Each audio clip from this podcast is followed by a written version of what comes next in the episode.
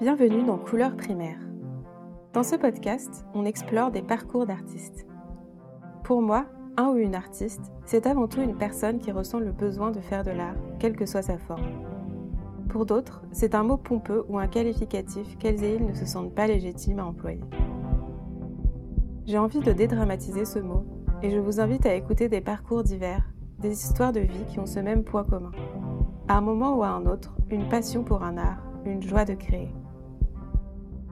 Ici, on explore ce qui fait qu'on a envie de tenter d'en faire sa carrière, ou plutôt de pratiquer son art pour un cercle restreint, ou même juste pour soi.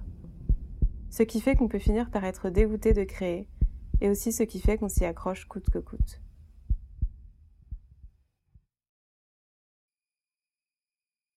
Pour ce 22e épisode, mon invitée est Rizzo Boring, dessinatrice et graveuse.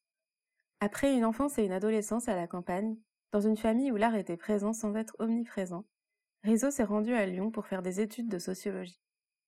C'est dans cette ville qu'elle s'est liée au milieu antifasciste et punk, qu'elle s'est intéressée au féminisme et qu'elle a commencé à dessiner et à faire du graphisme. Son rapport à la pratique artistique s'est étoffé au contact du collectif.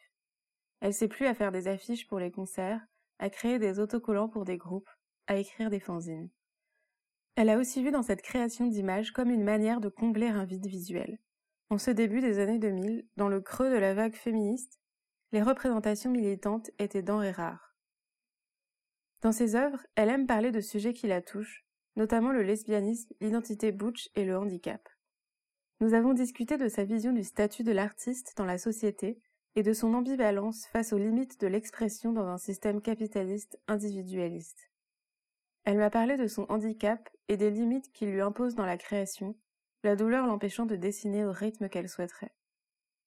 Nous avons également évoqué la façon dont elle utilise la bande dessinée pour raconter des anecdotes qui lui arrivent et rire des moments difficiles. J'espère que cet épisode vous plaira. Bonne écoute Alors, bienvenue dans le podcast Réseau. Qu'est-ce qui t'a amené à t'intéresser à l'art? Euh, À en faire, en fait, ou bah déjà à t'y intéresser en général. Euh, je crois que je m'y suis pas trop intéressée.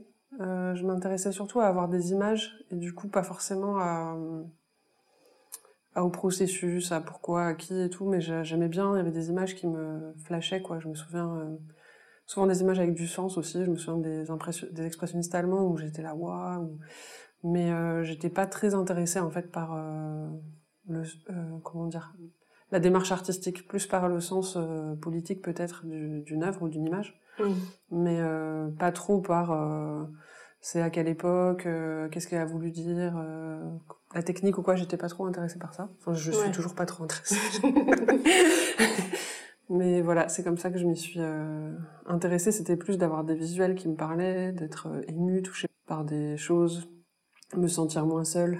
là où j'ai grandi, je me sentais très seule et du coup voir des, des sujets politiques ou de colère ou c'est ça qui m'a fait m'intéresser euh, on va dire aux images. Au sens euh, un peu large. Et euh, dans ta famille c'était perçu comment là? T'as eu une éducation artistique par exemple? Euh, une éducation artistique par ma famille. En fait mes parents allaient quand même dans des musées enfin quand on voyageait par exemple on allait au musée ma mère elle a fait les beaux arts en fait elle a fait un an de beaux arts c'est une histoire assez triste. Euh, elle n'a pas pu continuer parce que financièrement ça allait pas et euh, elle venait d'une famille où c'était pas du tout euh, où l'art était pas du tout mis en avant. Elle, elle a été contrainte dans ses études et elle a dû faire sténodactylo dans les années 60. Toutes les mmh. meufs étaient sténodactylo, donc taper pour des gars, taper à la machine super vite, des choses comme ça. Et elle, elle est arrivée à se démerder pour aller en, en art. Et en fait, il y a eu mai 68 toutes les œuvres ont été brûlées et euh, elle, elle a pas pu, euh, elle devait recommencer une année. elle s'est dit c'est pas possible, je peux pas reprendre une, année. Et du coup, ma mère m'a toujours parlé de mai 68 comme étant le truc de euh, de Bourges, de Bourges qui lui avait demandé de taper des comptes rendus et qu'elle, elle a passé mai 68 sur sa machine à taper des comptes rendus, des tracts. Et, et, voilà, ça a un peu brisé ses ambitions, quoi. Donc elle est allée bosser en fait comme secrétaire juste derrière. Et euh, du coup, il y a toujours ce truc quand même d'attention, puis de voilà, à la fois un, milieu. Moi, j'ai un milieu où, mes parents ils ont une ascension sociale, mais ils venaient tous, ils venaient tous les deux d'un milieu où il n'y avait pas du tout d'art à la maison, euh, d'un milieu plutôt très pauvre, euh, enfin pauvre en tout cas. et où il n'y avait pas d'intérêt pour l'art. Et du coup, c'était aussi un truc de se démarquer, d'avoir une connaissance de l'art, aller voir des musées. Pour eux, c'était assez important. Donc j'ai un peu cette pratique-là. De... Enfin, en tout cas, mes parents, ils m'ont pas mal emmené dans des musées, quoi. Même des trucs, la Biennale d'art contemporain ou des trucs, pas que des trucs classiques. Et mais par contre, j'ai pas trop jamais dessiné à la maison. Il n'y avait pas, euh, il y avait pas une incitation à ce que nous on fasse euh, de l'art en fait. Mmh, mmh. Il y avait, mais il y avait euh, un peu avoir ça dans la culture pour aussi avoir une ascension sociale et avoir un peu ce truc-là. Ouais, ouais, ouais, je vois. Et toi, du coup, est-ce que tu as voulu faire des études d'art en sortant du lycée? Euh, Non. En fait, j'étais pas bonne en art plastique. Je comprenais pas trop ce qu'on attendait de moi. Et euh, j'avais une copine qui faisait du dessin, elle était très bonne. Ouais. Euh, moi, j'ai pas du tout fait de l'art en fait. Je suis partie en histoire. Moi, j'étais vraiment intéressée par la politique en fait. Et, euh, et du coup, j'ai fait de l'histoire. J'ai trouvé ça trop dur. J'ai fait de la socio. C'était plus facile d'allier militantisme et sociaux. Et, euh, et j'ai jamais fait euh, un cours de dessin en fait. Euh, j'ai pas du tout appris à dessiner ou à faire non, j'ai pas. En fait, j'ai commencé à faire du dessin euh, en sociaux parce que je m'ennuyais des fois dans les cours et j'avais envie de me faire un tatouage. Et je me disais si tu te fais un tatouage, c'est bien que ce soit toi qui te le dessine. Et du coup, j'ai commencé à dessiner comme ça. Et euh, ça fait 20 ans, j'ai toujours pas de tatouage. Mais du coup, ça m'a un peu mis à, dessiner. J'avais aussi envie de faire un peu du, des dessins dans la rue, sur les murs et tout ça. Donc j'avais aussi un peu cette idée de du centre de Lyon, là, des pentes de la Croix-Rousse, il y avait beaucoup de dessins, plein de trucs que je trouvais beaux. Et euh, du coup, ça, ça m'a pas mal euh, donné envie de faire des dessins moi aussi. Et euh, mais j'ai pas du tout, ouais, non, j'ai pas de savoir académique, même. Euh, je réponds à ton podcast, mais je me suis jamais vraiment considérée non plus comme une artiste. Du coup,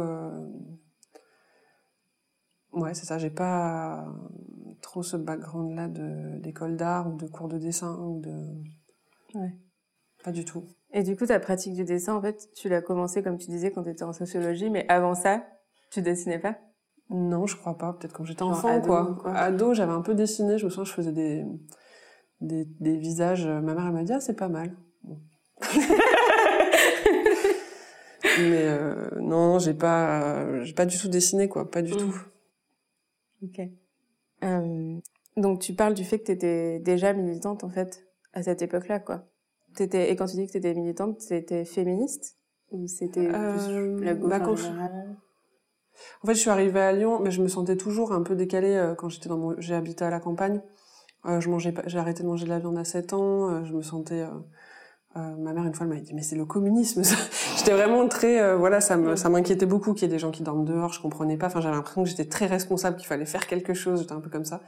Et du coup arrivé en ville à la fac à Lyon 2 c'était genre enfin avoir un peu d'air et voir d'autres gens qui, qui étaient un peu dans le même état que, que moi. J'ai commencé avec les collectifs Antifa parce que Lyon c'est une ville euh, très fasciste avec une histoire de ça et tout ça. Et du coup j'ai commencé comme ça dans les groupes euh, antifascistes et, euh, et assez vite j'ai eu des problèmes en fait avec des gars dans les groupes antifascistes. Donc j'ai rencontré des féministes et aussi j'étais pas mal dans les milieux euh, concerts, punk, DIY à l'époque où ça voulait pas dire travaux manuels. mais c'était vraiment une scène euh, autonome qui se voulait de euh, être anticapitaliste et ne rien acheter et essayer de se débrouiller soi-même et euh, donc avec le punk comme musique on n'est pas forcément obligé de savoir jouer pour jouer et du coup moi je me suis dit bah je suis pas obligée de savoir dessiner pour dessiner et du coup c'est un peu comme ça que je me suis retrouvée aussi à dessiner un peu des affiches pour des concerts. Euh, du coup, c'était l'époque de avant Internet et euh, avant les, Facebook et tout ça. Et du coup, les seuls moyens de connaître les concerts qu'il y avait, c'était les affichages dans les rues. Et il y avait beaucoup euh, à Lyon aussi à cette époque-là. Il y avait une grosse culture de l'affiche avec vraiment. je me souviens d'un gars, par exemple, il organisait des concerts, il faisait des affiches. Et ces affiches, elles étaient magnifiques. À chaque fois, moi, j'avais envie de les, de les enfin, c'était collé à la colle, mais de les récupérer pour les mettre chez moi. Enfin, il y avait beaucoup de, ça, pour moi, c'était intéressant comme, euh, comme art. Du coup, j'ai fait quelques affiches. J'ai des copines qui m'ont, une copine à l'époque qui m'a demandé de récupérer des dessins pour faire des affiches.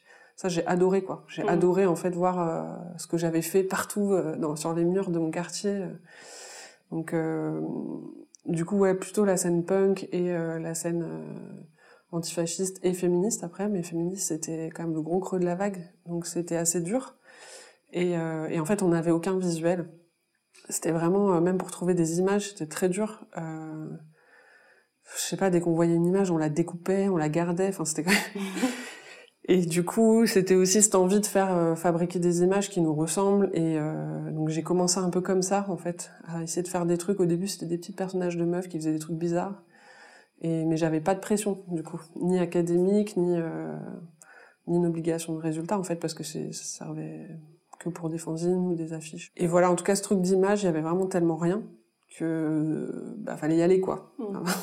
parce qu'il y avait vraiment rien. Je sais pas comment je me dis maintenant aujourd'hui avec Instagram et tout, euh, puis la vague féministe euh, actuelle, je pense pas que je me serais mis au dessin. En fait, je me serais dit mais il y a déjà tellement de trucs, les gens ils font ça très bien. Enfin, mmh. là c'est vraiment le fait qu'il y ait que dalle quoi. Il y avait vraiment zéro visuel, on se les arrachait, on mettait toujours les mêmes visuels parce qu'on en avait 10 quoi. Enfin, et euh, c'était ouais. Donc c'est un peu de ça qui est venu de dessiner, de me sentir légitime à dessiner. C'était surtout il y a rien du tout en fait.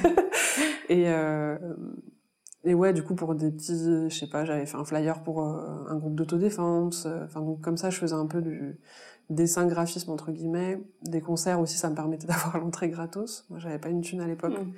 donc c'était une grosse motivation. j'avais plein de stratégies comme ça pour. Euh, j'avais aussi une table de fanzine, une table de, de livres que, avec la bibliothèque anarchiste pour rentrer aussi dans les concerts gratuitement. Donc c'était ouais un peu une économie de la débrouille, et en même temps une manière de rendre aussi à la, cette scène là quoi de euh, produire des visuels. Euh, mais du coup, c'était aussi un milieu qui était assez critique des artistes, euh, avec une, un rapport où tout le monde travaille gratuitement, tout le monde organise le concert gratuitement, les gens font la bouffe gratuitement et tout ça. Donc, il n'y a pas une place particulière des gens qui font l'affiche ou quoi, plus que les autres en fait. Et ça, ça me, je crois que ça j'aimais bien en fait le truc de dire c'est un travail et puis et en fait on fait tous un travail donc donc ça j'aimais bien. Après, quand j'ai continué à faire des affiches comme ça dans des trucs politiques, où des fois j'ai l'impression que les gens ils pensent que c'est même pas un travail, quoi, que c'est vraiment comme si c'était un loisir de passer 10 heures sur une affiche, à la changer, la modifier. Ah mais non, on t'a pas dit, il faut rajouter ça. Mais non, mais en fait, il faudrait que ça soit plus foncé et plus clair à la fois. Et donc là, ça m'a, j'ai commencé à être énervée de cette gratuité entre guillemets qui était vraiment même pas reconnaître que c'est un travail. Mmh. Mais c'est vrai que j'ai toujours été un peu euh, mal à l'aise, en tout cas avec ce cette question de l'art, de vendre. Ça fait pas longtemps que j'ai commencé à vendre des trucs à prix fixe euh, en ligne en fait. J'ai toujours vendu à prix libre euh, et, j'avais l'impression de vendre mon âme au diable. Alors je suis pas du tout choquée que d'autres gens le fassent. Euh, je comprends, que d'autres gens essayent de vivre de ce qu'ils font et tout ça. Mais pour moi c'est très compliqué. Ouais, Peut-être aussi parce que moi je me sens pas vraiment une artiste, j'ai pas l'impression d'avoir une grande recherche de ce que je fais. Enfin en tout cas j'ai pas cette image-là de ce que je fais non plus, donc euh... et non plus j'ai pas de technique. Enfin bon du coup il y a aussi tout ça un peu que je me dis bon moi c'est mes je bricole quoi, donc euh, je me vois pas aussi en vivre d'une certaine manière. Mais voilà un peu d'où je viens quoi. Mmh, ok. Bah, c'est marrant parce que justement je me demandais si tu avais fait du graphisme en fait en voyant ce que tu ce que tu produis tu vois. Bah après, j'ai pas fait de graphisme, mais j'ai dû faire euh, peut-être euh, 40-50 affiches quand même. Oui, du coup, tu as pratiqué le graphisme. Ouais. Puis avec des contraintes, tu vois, je me souviens qu'il y avait un, des gens qui organisaient des concerts à Lyon, ils détestaient qu'on utilise l'ordi, donc on faisait toutes les typos à la main. Et après, des trucs juste par, euh, comment dire Juste, ouais, par euh, personne sait le faire en fait. Personne. Moi, j'utilisais Gimp en plus à l'époque euh, mm. sur sous Linux. Personne ne savait rien utiliser, donc je le faisais. Mais du coup, c'est toujours mais j'en ai fait pas mal, ouais. J'ai fait pas mal de programmes de, de festivals. De... Mais souvent, j'étais dans l'organisation, puis il y a toujours un moment où on dit, bah, qui c'est qui fait l'affiche? Et du coup, j'étais, ah, ben, moi. mais non, j'ai jamais fait d'études et j'ai même pas fait euh, une heure de graphisme, quoi. J'ai mm. même pas, on m'a jamais appris à me servir de, des logiciels, ou, enfin, j'ai vraiment, euh... ouais. aucun savoir académique, quoi. Ok. Et, euh, du coup, les études de sociologie, t'es allée jusqu'au master? Ouais. Et toi, tu pratiques, du coup, il y a le dessin, mais il y a aussi le... l'inogravure, c'est ça? Ouais. Et du coup, je me demandais dans quel cadre tu avais appris ça? C'était aussi en faisant des affiches?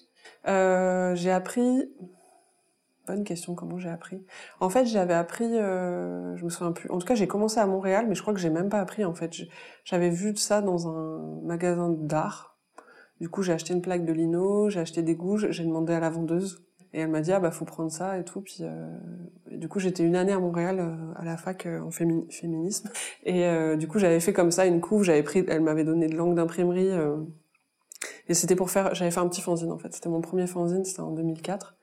Et, euh, et je m'étais dit, ah, je vais faire la couverture, euh, imprimer moi-même en lino. C'était ça mon idée, en fait, parce que je me disais, ça a l'air trop compliqué, la sérigraphie. Il y avait un atelier euh, de sérigraphie à Lyon, et en fait, je trouvais ça trop... L'idée d'avoir 15 étapes Mm. avec des produits, euh, tout ça, ça me plaisait pas du tout, en fait, je trouvais ça trop compliqué. Et, euh, et du coup, quelqu'un m'avait avait dû me dire, ah, mais tu peux faire des tampons en gravant. J'étais, ah, bon, ok, euh, pas plus que ça, quoi. Et du coup, j'ai imprimé mes 100 couvertures de fanzine comme ça, donc je les ai mis partout dans l'appart, par terre. Et en fait, c'était de l'encre d'imprimerie qui mettait un mois à sécher, parce que je savais pas du tout qu'il y avait des encres euh, différentes. du coup, j'ai ma coloc, elle euh, pétait complètement des plombs. tout l'appart était rempli de couvertures qui séchaient. Du coup, j'ai installé tout un système de ficelles au plafond pour mettre toutes les... Et c'était ma première lino, quoi. Ouais. Et du coup, après ça, je suis rentrée à, à Lyon. J'avais pas mal traîné à Toulouse. Et à Toulouse, il y avait une personne euh, que j'aime beaucoup qui s'appelle euh, Flore. C'est possible de trouver son blog, c'est Arbatar. Et, euh, et elle, elle faisait, elle avait un atelier dans un squat à Toulouse où elle faisait beaucoup de plâtro-gravure. Et euh, du coup, sur des plaques de plâtre, aussi que des trucs de récup. Euh, de, de, du bâtiment, quoi. En fait, c'est avec ça qu'on fait les murs, quoi, les carreaux de plâtre. Mm. Et, euh, et elle gravait ça, du coup, avec un clou. Donc c'est pareil, moi, c'est toujours des trucs où je me disais, ah bah ça, c'est faisable, en fait. Mm. Et elle, elle faisait des t-shirts, euh, puis elle avait une pratique aussi, euh, bah déjà d'avoir un atelier dans un squat, de faire plein de trucs de soutien, d'avoir un rapport à... À la fois, elle, elle est artiste vraiment, un travail, une réflexion euh, vraiment plus artistique que moi. Et euh, mais elle avait aussi exactement la même chose de euh, se dire bah c'est pour une scène, euh, faut que les gens ils, ils y aient accès, que ça soit pas cher, que ça serve à faire des sous pour des, des événements et tout ça. Donc euh, j'ai commencé, j'ai appris vite fait à faire de la de plâtro-gravure avec elle. Euh, et après, avec elle et une autre personne, Marion, on a fait un atelier de lino. Moi, j'ai continué à faire de la lino, mais pareil, de récup, en fait, avec de la peinture de récup. Enfin, je, pour le coup, j'avais plus du tout de matos artistique à part les gouges. Et, euh, et du coup, avec de la lino de sol, quoi. Enfin, de l'asso où je bossais, ils ont changé le lino, j'ai récupéré tout le lino. Et j'en fais encore avec ce lino, d'ailleurs. Ouais. Et de la peinture de récup. Enfin, du coup, j'ai toujours eu ce truc un peu punk aussi de pas mettre beaucoup d'argent dans le matos. Mm. Et, euh, et ça aussi, euh, Flore, elle m'avait appris pas mal de trucs là-dessus. Et on, a, on avait organisé le Lady Fest et on avait fait un énorme atelier de lino euh, dans la Lady Fest aussi. En se disant, ça, c'est un moyen vraiment pas cher. On peut tout récupérer du lino, tout récupérer de la peinture. Et euh, il y a juste les gouges. À l'époque, c'était un peu galère à trouver. Mais euh, pour le coup, le clou en plateau gravure, c'était cool, quoi. Ouais. Et, euh, et c'est voilà, c'est comme ça que j'ai appris un peu la lino, un peu autodidacte et un peu euh, avec des échanges comme ça avec des personnes euh, aussi dans la scène punk. Et après, et ma pote Marion, elle chourait les plaques de lino aussi, c'était pratique quand on achetait du, du vrai lino. Et euh, et voilà, j'ai continué quoi. Ouais. Mais après, j'ai pas, j'ai continué. Bon, j'ai aussi, euh, j'ai une maladie qui fait que j'ai mal partout. Et du coup, ça a été de plus en plus dur le lino. Et là, maintenant, je, carrément, je grave de la gomme. Je peux plus du tout euh, graver euh, du lino. Mais j'ai un peu toujours la même pratique qui est que j'ai toujours pas pris de cours, j'ai toujours pas trop d'ambition d'amélioration technique, mais plutôt de me dire ah bah je peux faire un objet. J'ai vraiment toujours un peu le but en tête, c'est toujours de fournir des images à des gens qui en ont pas quoi. Pour moi c'est plutôt ça le sens de ce que je fais. Euh, ça toujours ce même sens-là en fait. J'ai pas l'impression d'avoir une réflexion trop euh, plus que celle-là en fait, de me dire euh, je trouve ça trop cool que des gouines aient des sacs euh, avec euh, des trucs de gouines dessus. Enfin en fait c'est plus ce- cette idée-là de diffuser du, des images quoi.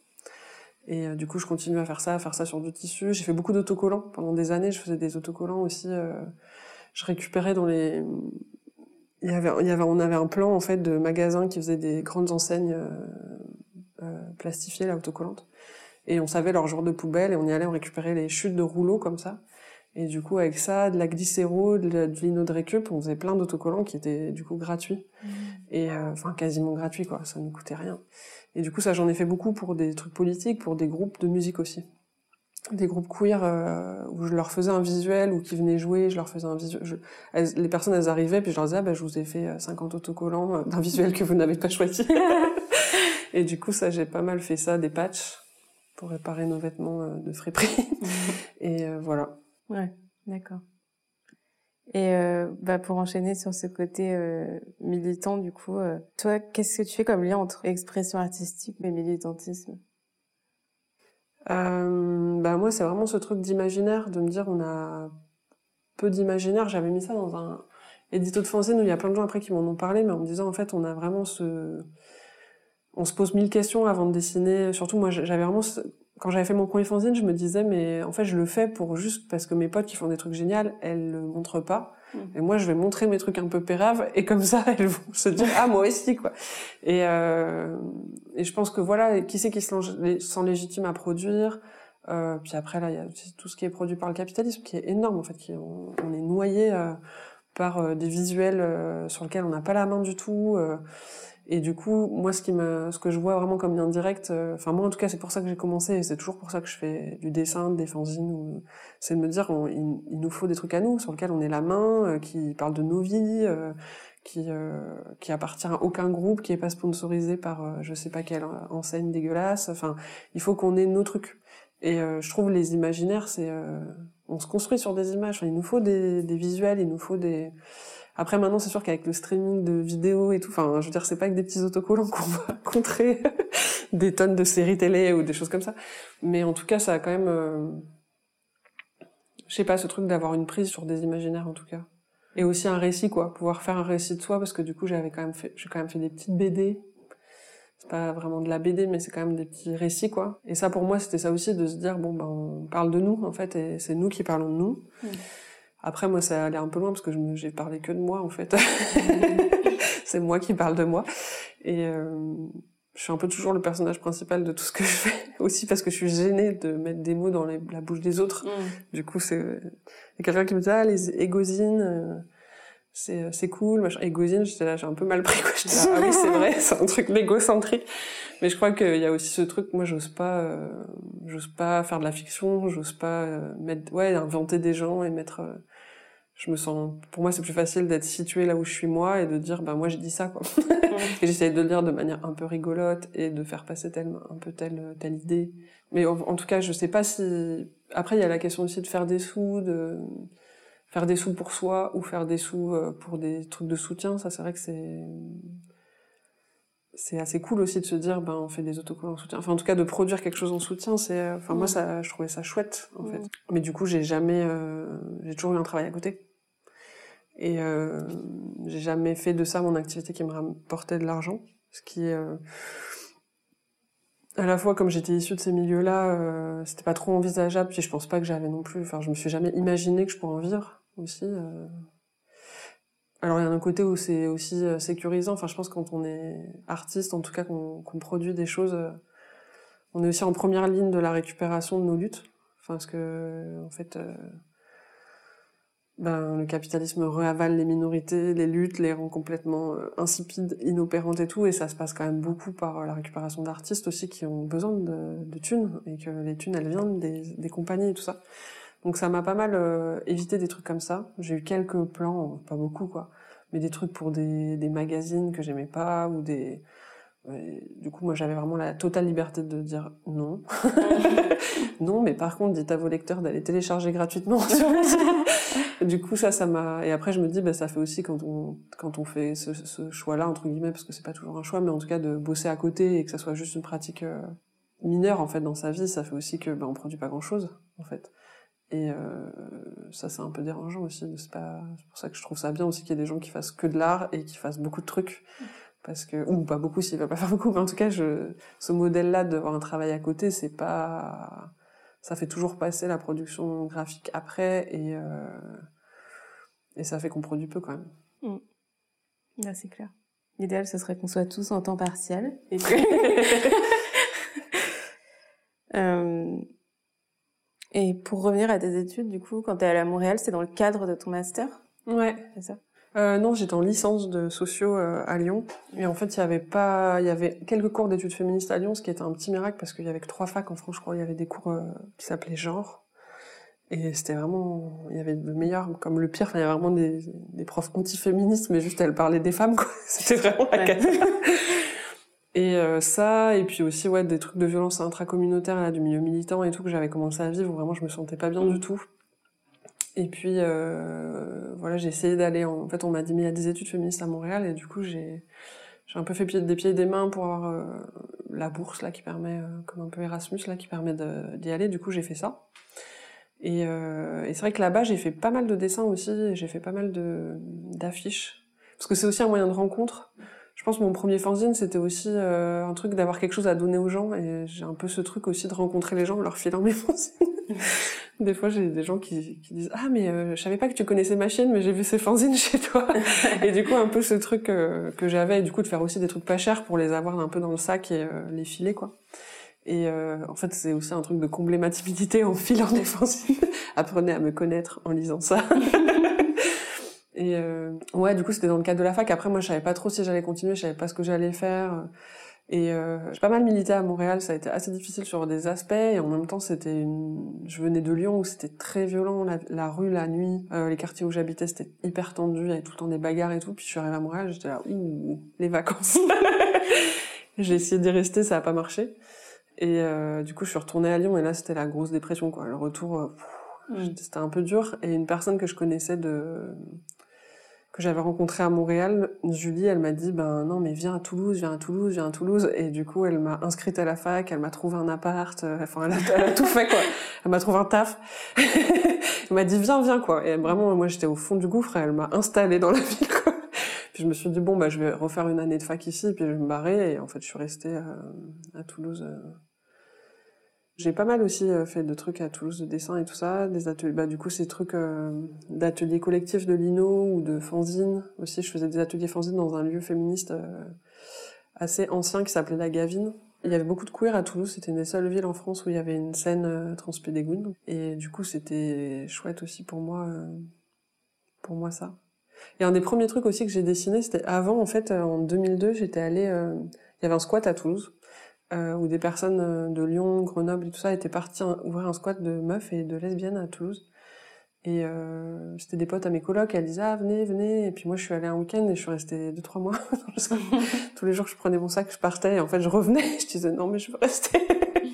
et dans ce squat en fait il y avait beaucoup de peinture et j'avais repeint euh, quasiment tous les murs en fait de, des espaces collectifs aussi. Et ça ça m'avait vachement fait du bien en fait de parce que les meufs elles étaient super contentes que je fasse des fresques en fait euh, partout et ça m'avait vachement aussi légitimé euh, euh, ça a été aussi un, un, petit tournant quoi avec les histoires de de je dessine euh, pendant les cours. Mais quand j'ai fait ça vraiment ça m'a aussi euh, ouais il y avait de l'enthousiasme en face et du coup je me suis dit ah bah cool c'est un des trucs qui a fait que j'ai continué à dessiner. Ah ouais. c'est d'avoir repeint l'intégralité de tous les murs que je trouvais. Et je suis restée deux mois du coup à peindre en fait à, enfin, de la peinture euh, un peu simple, mais du coup, c'était, ouais, ça, ça a été un, un truc qui m'a, qui m'a poussé à continuer à dessiner, quoi. Parce que j'aurais vraiment pu m'arrêter, en fait, euh, ouais. très rapidement, quoi. ouais, donc pour toi, ta pratique, c'est vraiment lié à, à l'inclusion dans un groupe, en fait, dans le fonctionnement d'un groupe, quoi, au final. Euh, ouais, d'un groupe. Après, il y a plein de trucs que j'ai fait un peu toute seule aussi dans mon coin. Mais en tout cas, d'un groupe ou d'un groupe, euh, d'une communauté de gens qui vivent la même chose, quoi. Ouais. Même si c'est pas des gens qui sont autour de toi. Je pense que là, par rapport à mon handicap, quand je produis des trucs sur mon handicap, en fait, j'ai peu de gens, de personnes handicapées autour de moi. Mais ça crée du lien avec d'autres personnes et j'ai aussi ce truc, un de mes moteurs, c'est de me dire, bon, si toi t'as pas trouvé la représentation qui te fait du bien, bah, produis-la, peut-être ça fera du bien à d'autres. Enfin, c'est ça aussi qui me motive de me dire, euh, si cette représentation, elle manque, fais-le, quoi. C'est un peu aussi la, la philosophie du punk un peu bah juste fais-le quoi en fait vas-y euh... tu attends pas que quelqu'un d'autre le fasse ou euh... donc c'était ouais plutôt ça de d'avoir du de créer du lien avec d'autres gens euh, de produire des choses qui n'existent pas ou qui existent peu ou c'est plutôt ça mon moteur. Et oui mais ça fait quand même toujours de la rencontre. Parce que tu parlais d'autobiographie tout à l'heure et justement, moi, je trouve ça super intéressant d'être dans une démarche autobiographique quand justement tu fais pas partie des images dominantes, quoi, tu vois. Ouais. C'est presque une guerre d'images, en fait. Ouais. tu vois, à ce stade. Ouais, et de point de vue aussi, Ouais. parce que c'est sûr que... Enfin, je sais pas, je me dis par exemple le handicap, les gens... Enfin, moi, la majeure partie des images que j'ai sur le handicap, c'est le téléthon. Et c'est une abomination. Enfin, là, j'ai revu des vieilles vidéos dans un docu euh, sur Garches, là, fait par un, un mec handicapé qui a fait un docu sur euh, là où il était hospitalisé. Et il y a pas mal de passages sur... euh, sur euh, le Téléthon et des vidéos de l'époque. Donc moi, quand j'ai grandi dans les années 90, 80-90 du Téléthon, mais c'est à gerber, quoi. Vraiment, sur place, c'est immonde. C'est vraiment...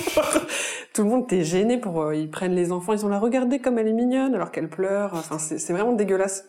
Et du coup, je me dis, c'est ça, euh, c'est par ça qu'on a grandi, quoi. C'est ça les images qu'on a, en fait, des personnes handicapées, par exemple, quoi. Et du coup, bah, si toi, tu fais pas ton récit ou que d'autres personnes le fassent aussi, ou diffuser ce que d'autres personnes font, quoi. C'est un peu le même ben c'est ça qui reste quoi. Mm. C'est le téléthon. et du coup, oui, c'est sûr que c'est une guerre d'image aussi de quel point de vue on a et tous ces pièges qu'on peut avoir, euh, comme les personnes sur le racisme systémique dénoncent quoi. Personne n'est raciste en France. Euh, enfin, mm. tous ces trucs-là un peu, bah là c'est pareil en fait. On adore les handicapés. Ces pauvres petits, enfin ces pauvres petits handicapés. S'il n'y a pas des personnes qui subissent en fait ce regard, qui reprennent la parole et qui euh, qui reprennent leur récit un peu en main et leurs imaginaires, leurs images, euh, tout ça, ben on est foutu quoi.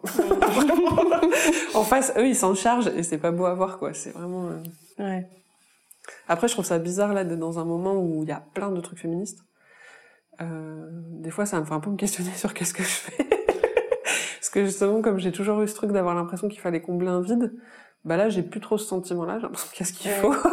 Sauf sur les questions de handicap, par exemple, où quand même il y a des trucs, mais j'ai moins ce, cette impression en tout cas de me dire quoi que je fasse, ça vient toujours dans un désert et du coup c'est toujours euh, intéressant. Mais euh, ouais, du coup en ce moment j'ai moins de, par exemple je fais moins de choses sur Edwin parce qu'il y a déjà plein de productions quoi, il y a plein de podcasts, il y a plein de, euh, j'ai moins l'impression qu'il manque quelque chose. Mmh. C'est intéressant. Mais du coup, tu, tu dirais que ta pratique a baissé depuis, de, depuis qu'il y a plus de films plus il y a de féminisme. ouais, je crois. Franchement, ouais. Ah Après, bon, il y a aussi d'autres trucs, c'est que je tombais plus gravement malade là il y a 4-5 ans. Et, euh, et du coup, c'est un moment où moi j'ai vécu plein de trucs euh, hyper pourris dans ma vie. J'étais bah, déjà très malade, je savais pas ce que j'avais, j'avais pas de diagnostic. Euh, et je me suis fait ultra maltraiter par le, le milieu médical. Vraiment d'une proportion que je m'attendais pas. Euh, j'ai vécu du validisme, ça fait des années que j'étais dans le milieu queer, ça a été les gens autour de moi sont vraiment comportés comme des j'ai même pas de mots quoi. Mais en gros m'ont laissé un peu crever quoi de faim de, de tout quoi. Enfin c'était vraiment assez dégueulasse. Et euh, là j'aurais eu plein de trucs à dire. Là je me disais mais là en fait c'est le moment où je pourrais écrire des tonnes de trucs. Je pourrais faire le best of de tous les médecins les plus cons. Je pourrais enfin vraiment j'avais vraiment l'impression d'avoir euh, euh de tomber si d'être aussi malade en fait et de voir un peu euh, tout ce qu'on pensait un peu acquis s'effondrer euh, c'est-à-dire, euh, je suis dans une communauté solidaire, bon bah ça, ça s'est effondré. Euh, euh bon, les médecins, il y en a des biens, bon non. Puis j'avais même l'impression, je me disais bon, je suis quand même privilégiée, je suis blanche, j'ai fait des études supérieures, bon, j'ai quand même plein de choses pour me défendre contre les médecins. En fait, je me faisais éclater. Donc j'étais vraiment, je me disais mais là c'est le moment où j'aurais envie de dessiner, sauf que c'est un moment où je pouvais pas du tout être assise, je pouvais plus utiliser mes mains, j'arrivais même j'avais du mal à me servir de l'eau quoi. Donc euh, du coup ça a été très frustrant en fait à ce moment-là. Ah oui, j'ai vécu aussi une situation de violence euh, dans un couple et pareil, j'avais envie d'en parler. Enfin en fait c'est et c'est le moment où j'avais le plus de trucs à dire et où j'avais le moins cette ressource de dessiner et je me suis dit bon bah je le garde pour plus tard et puis en fait une fois que c'est passé, ben j'avais plus du tout envie de me remettre de cette manière-là euh, euh dans ces histoires-là. Mais euh, il y a un peu ce truc aussi de survie, de raconter ce qui se passe. Moi, j'ai aussi ce truc de... Du coup, j'ai fait pas mal de fanzines. Euh, ça fait un moment que j'en ai pas sorti, mais j'en ai fait pas mal avant. Et j'avais aussi... Euh, ça m'a un peu sauvé la vie, quoi. Dès que j'y vais un peu des trucs de merde, je me disais comment je pourrais le faire tenir en une page? Euh, comment je pourrais faire euh, un truc qui soit un peu drôle aussi, enfin qui soit un peu cynique ou drôle ou qui fasse rire en tout cas des gens à qui ça arriverait. Euh, et ça, en fait, ce truc d'avoir cette pratique de dessiner, de faire des visuels comme ça, euh, ça faisait que ça avait un enfin vraiment euh, à chaque fois que je vivais un des trucs dramatiques je me disais comment je peux faire euh, rire des gens avec ça quoi. Donc ça ça m'aidait vachement aussi euh, pas forcément que faire rire mais si comment je peux trouver un angle en fait qui montre l'absurdité de la, la, violence de la situation quoi. Donc donc ça en tout cas ouais le fait que ma santé elle décline et c'est toujours le cas maintenant ça ça a vraiment fait baisser ma pratique parce que aujourd'hui je peux plus dessiner quasiment. Enfin je peux très peu dessiner pas tous les jours euh, si je dessine, ça m'arrive d'après d'avoir mal au bras pendant des semaines. Donc là, euh, à l'hôpital, j'ai passé des heures avec une ergothérapeute pour qu'on trouve des solutions pour que je puisse dessiner. en gros, la solution, comme de faire de l'ordi ou tout en fait, euh, la solution c'est que je fasse un quart d'heure max, euh, et que je m'arrête et que si ça va très bien dans la journée, je refais un quart d'heure. mais c'est quand même hyper limité. Et du coup, pour se mettre dans un dans un truc, c'est compliqué, quoi. Donc souvent là, le moteur, c'est que je suis très en colère sur un truc. je me dis bon, allez, je fais ça. Et du coup là, j'ai fait pas mal de petites BD sur le validisme parce que j'étais hyper en colère, mais et ça a passé ce tellement en colère que j'étais ok pour avoir mal après à la main pendant. Mais du coup, en tout cas, ouais, ce truc physique et ça, c'est compliqué. Euh, ce rapport à ça parce que c'est à la fois mon mode d'expression qui fait que qui aide beaucoup ma santé mentale de faire des BD, de faire des dessins et tout ça. Et à la fois, le plus que j'en ai besoin maintenant, c'est là où je physiquement c'est très difficile, quoi. Mm. Et euh, et notamment là, je commence à me poser la question d'avoir une tablette graphique, ce qui me fait ultra chier. tu vois, ce que je te disais sur le prendre du lino de récup et enfin tu vois là de me dire je vais dessiner sur un truc électronique euh, avec des métaux rares dedans. Enfin c'est l'angoisse totale. Mais là, je me dis, ben, en fait, il faut que j'élimine le plus d'étapes possible. Il faut pas que j'ai à scanner, à retoucher l'image, enfin. Donc euh, ouais, je réfléchis à des trucs comme ça, mais c'est vrai que euh, aussi mon état de santé, là, en train d'influer au max en fait euh, ma pratique du dessin, c'est un peu ce truc de théorie des cuillères. Là, je sais pas si Ouais, je connais. tu vois ce que c'est C'est une manière d'expliquer à des gens qui n'ont pas de maladie chronique ou qui n'ont pas de handicap ce que c'est que d'avoir une maladie chronique ou un handicap. Et c'est en gros la question de prioriser. C'est une métaphore avec euh, un nombre de cuillères qu'on aurait par jour. Euh, les personnes valides auraient euh, un stock de cuillères un peu indéfini ou en tout cas assez grand pour tout faire dans leur journée.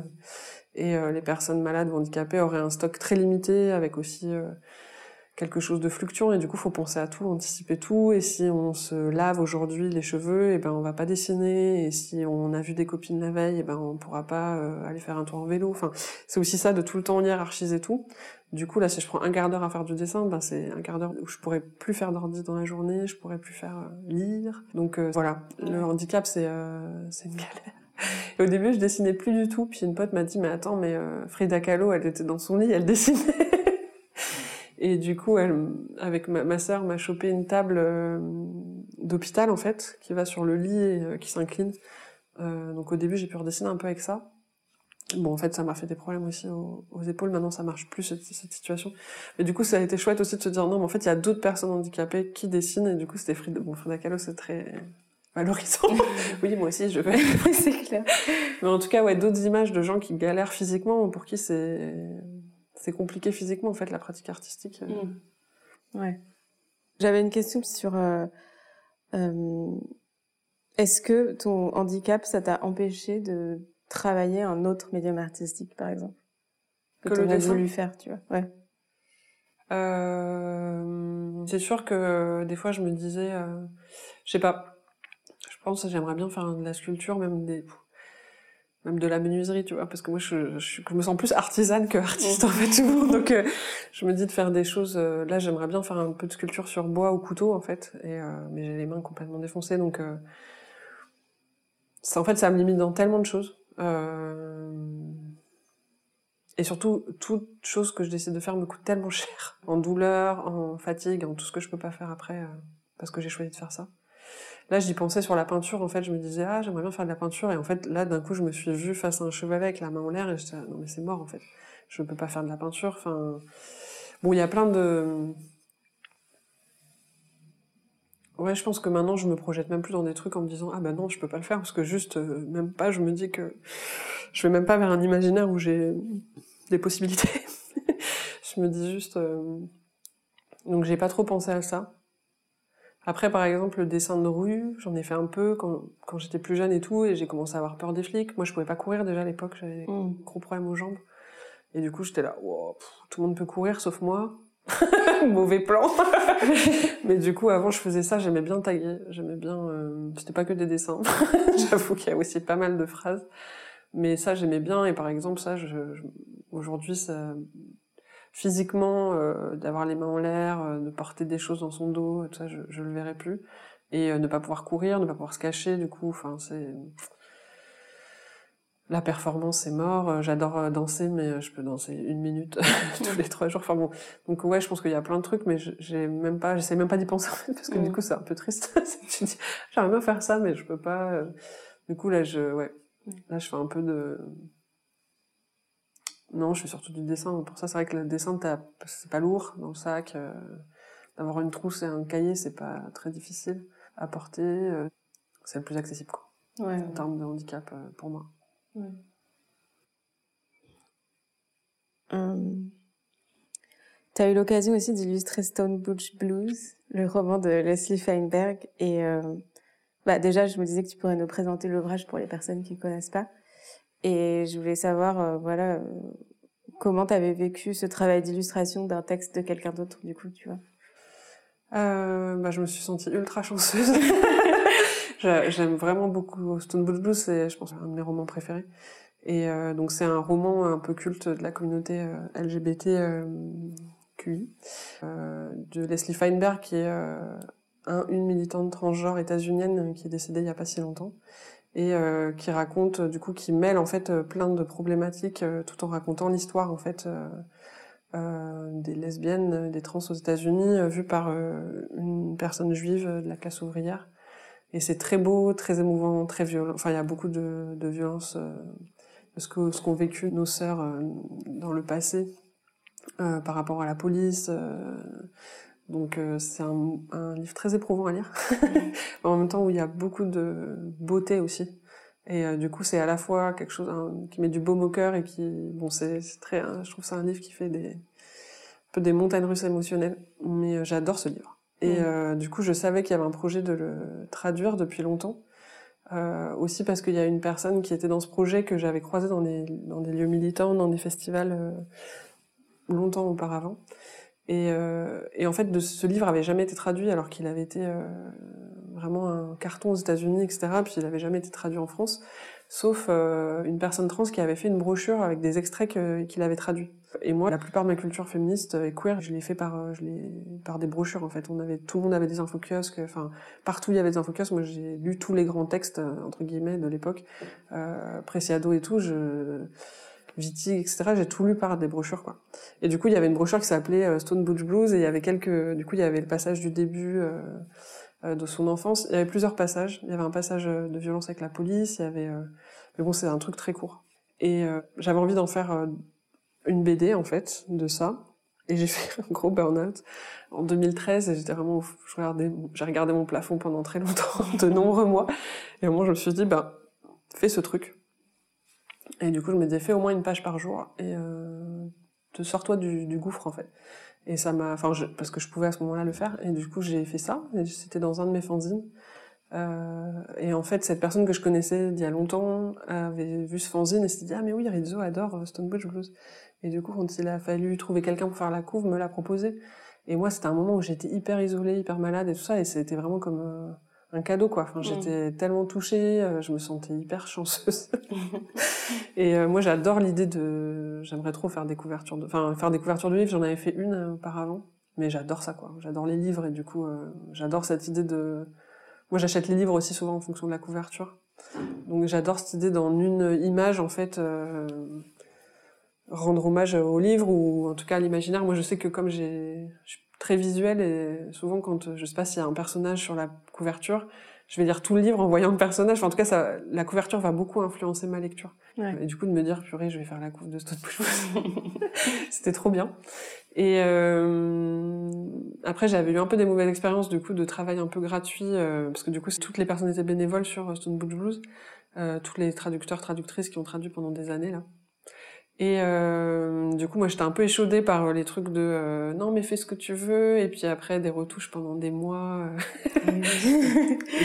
tu lèves les yeux au ciel. mais du coup, je leur ai dit, par contre, faut que vous sachiez ce que vous voulez un peu, et si c'est pas pas forcément les couleurs ou quoi, mais en fait, dites-moi qu'est-ce que vous attendez de la couve, quoi. Et du coup, ils m'avaient dit, on veut qu'il y ait pas de visage, on veut que ça mette en avant soit la culture des bars, parce que c'est quand même assez présent dans des LGBT dans le roman, soit euh, la culture ouvrière. Du coup, je suis partie là-dessus et euh, j'avais fait deux, enfin j'avais j'avais dessiné deux euh, deux couves, une qui était pas finie et celle-ci. Et du coup, je leur ai envoyé et tout de suite ils m'ont dit c'est exactement ce qu'on voulait, c'est parfait. Donc c'était génial. mais du coup, c'était ça m'a appris aussi à quoi demander quand les gens venaient Et en fait, je me suis beaucoup renseignée sur la ville de Buffalo. J'ai fait pas mal de recherches, des trucs d'archives en ligne euh, des villes pour voir les usines, des meufs dans les usines. Donc j'ai des dossiers sur mon ordi avec des tonnes de, de, photos de Buffalo dans les années 50, euh, même avant, parce que j'avais envie que ça soit euh, ouais, je sais pas, j'avais pas envie que ça soit hors sol, quoi. J'avais pas envie de dessiner. euh. Et du coup, les usines qui sont sur la couverture, elles, elles sont à Buffalo, quoi, Mm. en gros. Et aussi, il y avait euh, Su- Suzette euh, Robichon, elle m'avait dit qu'il y avait un bouquin euh, sur des lesbiennes de, de Buffalo aussi. Elle m'avait scanné, euh, m'a envoyé par mail la, la couverture où il y avait une photo d'un bar et tout ça, mais moi, je me sentais pas dessiner un bar, euh, surtout sans aucun visage. Puis je- Mm. Bon, donc euh, voilà, j'ai fait ce, cette couve, j'en suis très contente. Trop bien. Euh, et sinon, on en a un peu parlé tout à l'heure, mais je sais pas si tu voulais étoffer euh, là-dessus, sur euh, la manière dont tu perçois le statut d'artiste dans notre société actuelle. Je sais pas, en fait, je suis un peu gênée avec ce truc d'artiste. Je suis gênée pour moi. Euh, Je sais pas. En fait, euh, bon, il y a tout ce truc de marché de l'art qui est un peu complètement délirant, quoi. Enfin, c'est complètement absurde le marché de l'art, c'est dégueulasse. Jeff Koons et compagnie, enfin, c'est absurde, des trucs de Banksy, là, c'est, tout ça est complètement absurde. Du coup, ça, ça me dégoûte complètement, quoi. C'est pas du tout, euh... euh, Enfin, si c'est ça l'art, euh, bien loin de moi, quoi. Et je sais pas, en fait, du coup, j'ai l'impression qu'il y a un truc de se vendre, d'être euh, une, qu'il y a un marché, quoi, en fait, d'être, d'avoir une place sur le marché. Et du coup, euh, je trouve que dans le féminisme, on essaye d'échapper à ce truc de marché, euh, euh, des meufs sur le marché, euh, un peu le truc de Virginie Despentes, là, le marché à la bonne meuf. Et, euh, et en fait, du coup, là, on se retrouve pareil en compétition avec d'autres, euh, enfin, je sais pas, au nombre de likes sur euh, les réseaux ou euh, comment on va nous acheter ça. Et euh, ça, ça me met assez mal à l'aise. Et, euh, et en plus, je vois qu'il y a aussi euh, des trucs de classe qui se rejouent très fort et de racisme aussi qui se joue, joue très fort là-dedans. Euh, Il y a plein de gens hyper talentueux qui n'ont pas du tout de visibilité. et euh, du coup, bon, c'est un peu... euh, tout ça, ça me gêne vachement. Et, euh, et après aussi l'idée que euh, du coup il y a des artistes en fait qui font du travail et sont hyper méprisés et sont pas du tout reconnus et sont même pas payés pour les heures qu'ils font. Euh, je trouve ça pourri et en même temps de dire qu'il y a des gens qui font que dalle et qui sont super payés parce que leur nom il vaut quelque chose. Enfin, je trouve ça débile en fait. Et je trouve que c'est euh, plutôt euh, mon côté communiste. Mais je trouve que ouais pour moi ce qui m'intéresse c'est le travail. Enfin c'est pour moi c'est en tout cas c'est comme ça que je le vois. C'est un travail. Ça, ça peut être un travail et, et il doit être valorisé comme tel, mais du coup, c'est des grands écarts entre des gens qui toucheraient rien parce qu'ils valent rien et des gens qui valent beaucoup, ça, je trouve ça assez dégueu, quoi. Et euh, bon, je sais pas trop euh, quoi dire de plus. Après, euh, je sais pas, je trouve ça intéressant que des gens en vivent et produisent beaucoup. Euh, en même temps, ça me, j'ai vachement peur des trucs de récupération parce que je pense que là, moi, j'ai connu le backlash. j'ai connu le creux de la vague. Et, euh, et, bon, là, on est un peu en période où ça va, on est bien dans le féminisme. Enfin, il y a quand même beaucoup de choses qui sortent, de plein de points de vue différents et tout, mais ça va pas rester comme ça. Bad news. Et, euh, et du coup, je me dis, une des manières aussi qu'on va se faire, euh, on va se faire avoir, ça va être sur des trucs comme ça, en fait, de récupération de gens qui sont importants pour nous, de, de visuels, de, enfin, on le voit, quoi, déjà, les, les t-shirts qui habillent féministes, les machins, enfin, on voit ça vide les choses de leur sens et tout ça, et je pense que les artistes, on est vraiment à une place euh, stratégique pour ces genres de trucs, et, euh, et en même temps, euh, c'est toujours compliqué, euh, on n'a pas tous un boulot à côté, on n'a pas tous et toutes euh, une famille qui a de la thune, on n'a pas tous, donc euh, bien sûr, il y a des gens qui veulent en vivre, et euh, ouais, je sais pas, cette question de récupération des luttes et des, minorités et de tout ce qui est un peu alternatif, euh, c'est un truc qui me fait vachement peur. Et où je peux être vraiment agacée. Enfin, je me souviens quand j'étais plus jeune, j'avais vu euh, Le Tigre, euh, le groupe Le Tigre avec euh, Kathleen Hanna. C'était dans quand elles ont ils ont elles ont signé sur une major et après elles se sont retrouvées pour de la pub Nivea euh, contre euh, la, la peau d'orange ou je sais pas quoi mais j'avais dégoûté quoi. j'étais dégoûtée quoi. J'étais là mais en fait il euh, y a des gens qui vous faisaient jouer dans des petites salles à Lyon. Puis là on se retrouve à être complètement digéré euh, par le capitalisme. Et euh, ouais donc ça je pense que c'est un truc un peu stratégique. Et en même temps bon tout le monde n'a pas voilà les gens ils ont besoin de vivre aussi d'avoir de l'argent. Enfin l'argent c'est important pour vivre et voilà, du coup, je suis toujours un peu, un peu le cul entre deux chaises, en fait, avec ces histoires d'artistes. À la fois, moi, je me, re... je dis jamais que je suis artiste. Vraiment, c'est pas un mot que j'emploie pour moi. Je suis très mal à l'aise avec plein de trucs euh, liés à l'art. Et en même temps, jamais je, je suis pas du tout choquée que des gens se prennent cette, ce mot d'artiste pour eux, euh, passent des heures à cultiver une pratique artistique. Euh... Enfin, je trouve ça chouette aussi. Mais c'est vrai que pour moi, je suis plutôt en mode, euh, non. ouais. Je vois. non, mais c'est vrai, le fanzina pour moi, c'était euh, vraiment aussi euh, un truc génial, quoi. Ça a été un cadeau. Il y a plein de fanzines que j'ai reçus euh, de gens qui ont été hyper précieux dans ma vie, qui m'ont appris des choses, qui m'ont fait vraiment, qui ont été des amis, quoi, des soutiens. Et en tout cas, je trouve que c'est facile à faire, en fait. Ça se photocopie, ça coûte pas d'argent. du coup, ça met pas la pression aussi. Enfin, moi, je peux faire tout en prix libre parce que rien que je fais me coûte très cher aussi. je récupère beaucoup et euh, et ça j'aime bien en fait cette idée de aussi tu peux faire des choses, tu les diffuses. Et j'aime cette idée du papier aussi. Euh, ça sort des réseaux sociaux aussi. Moi, je, m'y suis mis il y a pas longtemps aux réseaux sociaux. Mm. Et euh, mais moi, je viens plutôt de ça, de se prêter des fanzines, de se les photocopier, de se et de faire du lien comme ça entre des gens et d'avoir une culture commune euh, à partir du papier. Donc ça, j'aime bien. Et après aussi un autre truc que j'ai pas dit, mais euh, peut-être j'ai comme j'ai cité plein de noms de gens qui font des trucs, mais moi je aussi ce rapport à à l'art et à ce que je fais comme étant ma propriété. J'ai pas trop cet instinct-là. Bon, déjà j'ai du fait que j'étais dans un milieu punk où c'était le copyright, c'était tout le monde dégollé dessus. et qu'il y avait ce truc de euh, il faut qu'on puisse partager euh, l'accès, l'argent, tout ça. Mais aussi ce truc que on est dans une communauté et, euh, et en fait ce qu'on fait c'est ce qu'on fait nous mais c'est ce que d'autres ont réfléchi avant c'est ce que et c'est vrai que ça euh, c'est un truc que je trouve vachement important aussi de de garder en tête que moi ce que je fais c'est sûr c'est mes dessins mais euh, c'est aussi des réflexions que d'autres gens ont eu avant c'est aussi euh, euh, des, des autres illustrations que j'ai vues. Enfin là je vois par exemple maintenant que je sais pas moi quand je regarde un peu les trucs en vogue un peu sur les réseaux sociaux d'illustration bah je vois un peu des traits communs. Enfin je vois qu'en ce moment c'est la couleur par exemple plus personne fait du noir et blanc. Moi, à l'époque où je dessinais, tout le monde faisait du noir et blanc parce que déjà personne euh, en papier l'imprimante couleur, c'était super cher.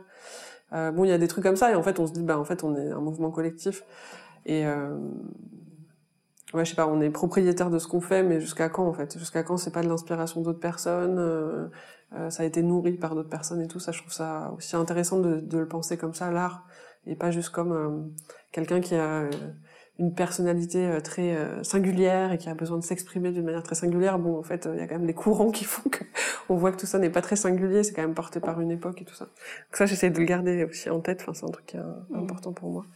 Et euh, et aussi de faire des trucs à plusieurs, quoi. Enfin, ça, moi, c'est j'ai un peu perdu ça là, mais euh, je trouve ça aussi enthousiasmant de de se s'élever les unes les autres, quoi. Enfin, de diffuser nos trucs, de de faire des résidences ensemble, de se pousser quand l'autre a un peu la euh, perte de, perte de confiance dans ce que ce qu'on fait quoi. Et euh, moi je suis sur un gros projet en ce moment.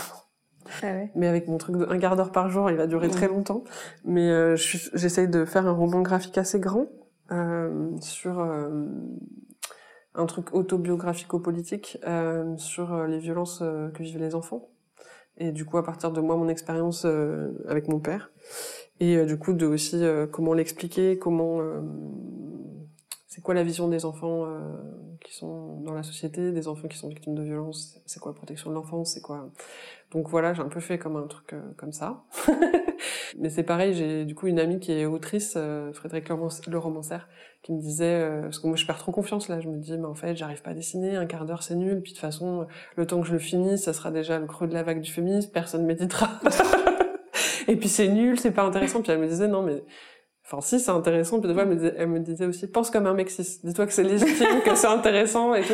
Et euh, voilà, enfin, d'avoir aussi des personnes comme ça qui, bon, elle, est autrice de, de, de fiction, de romans, euh, d'avoir des personnes comme ça qui sont un peu dans le, dans les mêmes dynamiques et qui te poussent en fait et qui savent les, ce que c'est que de perdre confiance en soi, de et voilà, c'est hyper précieux. Et du coup, je pense que ça, c'est un truc aussi qui est hyper chouette si on veut développer euh, sa pratique, c'est aussi de s'entourer d'autres gens et d'avoir un rapport justement qui est pas dans la compétition, qui est pas dans, dans ce qu'il peut y avoir, ce qu'on peut promouvoir entre artistes à côté, qui est euh, faut être le meilleur, faut être le plus visible, mais vraiment un truc de soutien et de se valoriser un peu euh, les uns les unes les autres. Quoi. Donc ça, ça serait un peu mon conseil. Fais un fanzine et trouve d'autres gens avec qui les faire. et ça, je trouve ça ouais deux trucs importants. Ouais. Ouais, c'est intéressant parce que tu mets un peu le doigt justement sur la, faille du capitalisme. Tu vois, enfin, là, je dirais que le monde de l'art, ça paraît tellement absurde parce que justement, être artiste et le capitalisme, en fait, ça marche pas ensemble. Et le capitalisme, ça, enfin, je veux dire, c'est être vraiment, enfin, en ce moment, ça marche bien. Ça. ça marche pour certaines personnes. Oui, ça marche pour certaines personnes. Disons que, euh, le, capitalisme, c'est tellement un truc qui veut détruire le collectif que du coup, il y a, y a, ce côté où ça donne des situations complètement bizarres, quoi, quand les deux rentrent, en fait, l'un contre l'autre, quoi. Et puis ce truc de valeur, du coup, euh, moi je trouve ça très compliqué aussi, qu'on pense bah que la valeur de ce que tu fais, c'est de l'argent. Euh, moi, c'est un truc que ouais que je trouve compliqué parce que du coup bah il y a des gens qui ont de l'argent puis il y en a qui en ont pas donc euh, si quelqu'un te file un euro pour mm. un truc et une personne 10 euros j'ai pas l'impression qu'il y a une personne qui me respecte plus qu'une autre en fait mm, mm, mais euh, mais cette question de la valeur et de dire en fait ta valeur artistique ou la valeur de ton propos il est avec l'argent que tu gagnes euh, c'est dégueulasse en fait. Enfin, ça veut dire que euh, y a des... la plupart des gens font de la merde et il y a quelques personnes qui sont des génies, tu vois, et c'est euh, complètement absurde.